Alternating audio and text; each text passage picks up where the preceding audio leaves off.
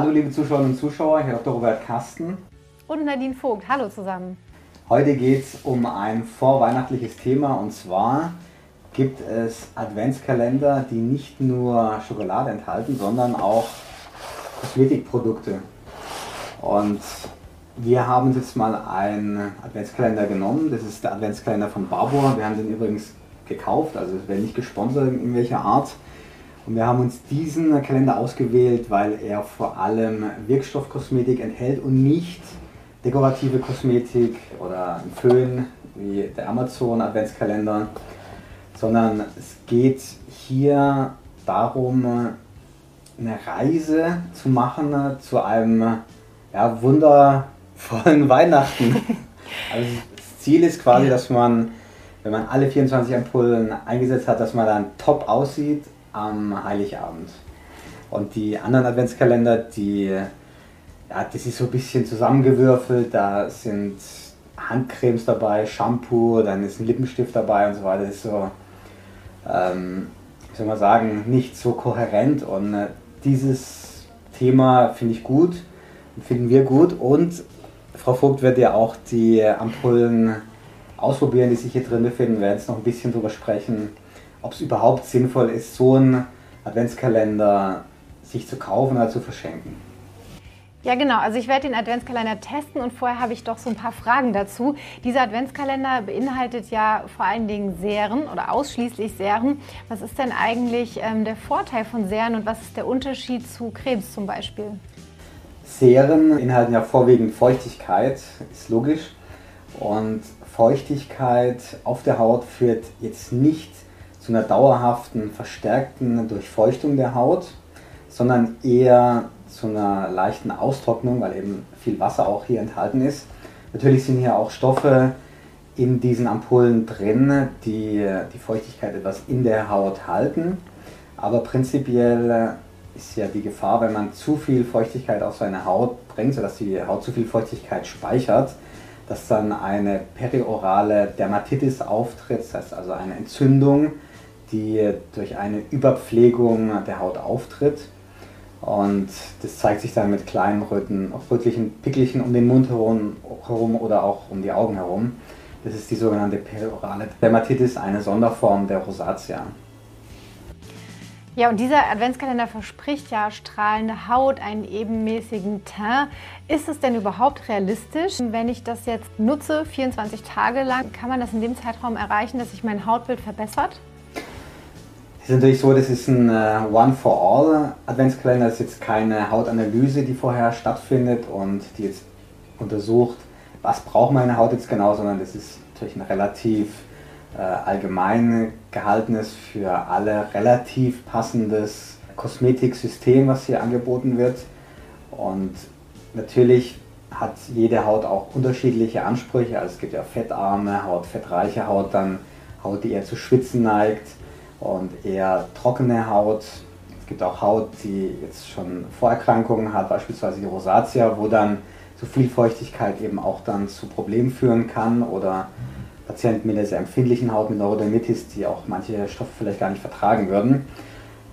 Prinzipiell ist es natürlich so ein Adventskalender schon eine gute Sache, weil man halt viele Produkte kennenlernt. Aber es ist jetzt nicht so, dass man hiermit jetzt für immer sozusagen dann nach dieser Zeit eine Top-Haut bekommen kann, versprochenermaßen. Und wir werden auch sehen, ob vielleicht auch negative Effekte durch das häufige Anwenden dieser Ampullen auftreten. Ja, ich bin total gespannt. Wie ist denn jetzt die Empfehlung? Also der Hersteller empfiehlt, dass man zunächst die Haut reinigt, bevor man dann das Serum für diesen Tag aufträgt und danach noch die Tagespflege nutzt. Entspricht das Ihrer Empfehlung und würden Sie mir jetzt eher empfehlen, das dann morgens oder abends zu machen? Deswegen eine sehr gute Frage, denn äh, so drei Anwendungen hintereinander können schon die Haut sehr stressen und auch zu Problemen führen. Gerade wenn man jetzt diese empfindliche Haut hat, die zur Rötung neigt, dann ist eine vorherige Reinigung vielleicht nicht ganz optimal. Und wenn man dann zusätzlich auf diese Ampullen noch eine Creme aufträgt, die das dann versiegelt, sodass dann die Feuchtigkeit sehr stark in der Haut gehalten wird, dann kann das eben zu diesen angesprochenen Problemen führen. Prinzipiell ist es eher besser, Ampullen in der Frühe anzuwenden. Denn äh, wenn dort Antioxidantien sind, dann sind es ja Stoffe, die man braucht, um äh, den oxidativen Stress im Alltag besser kompensieren zu können. Das sind Umweltgifte, die auf die Haut einwirken, aber auch Ozon, mit dem man auf der Arbeit mit Druckern oder sonst irgendwas ausgesetzt wird oder andere Umweltgifte, mit denen man zu tun hat. Insofern sind die Ampullen prinzipiell besser morgens aufzutragen, obwohl hier auch manche äh, drin sind, die man abends auftragen sollte. Aber das würde ich dann auch so machen. Ich würde die, die für abends vorgesehen sind, würde ich abends testen und die für morgens dann auch morgens einsetzen. Wenn man jetzt aber die abends Ampullen einsetzt und dann noch eine Creme drüber bringt, dann hat man ja wirklich einen sehr starken Feuchtigkeitsstau in der Haut. Wenn man dann seinen Kopf ins Kopfkissen wühlt, dann können dadurch eher Falten entstehen, weil die Haut dann richtig prall ist und wenn sie dann geknickt wird, dann kann es sogar sein, dass man morgens vielleicht mehr Falten hat als am Abend vorher hatte.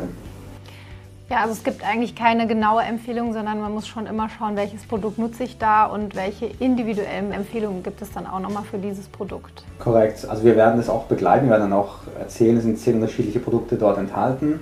Wir werden dann erzählen, welche Wirkstoffe dort drin sind und Frau Vogt wird es dann einsetzen und dann auch berichten. Das ist natürlich jetzt auch ein weiterer Punkt, weshalb diese Kalender nicht so optimal sind, um herauszufinden, was für einen dann wirklich passt. Denn manche Nebenwirkungen von diesen Inhaltsstoffen zeigen sich halt erst später und dann weiß man natürlich nicht mehr, wenn man jetzt irgendeinen Ausschlag bekommen hat oder diese kleinen Pickelchen, war das dieses Produkt, was ich gestern eingesetzt habe oder war das das von vorgestern oder das vor drei Tagen?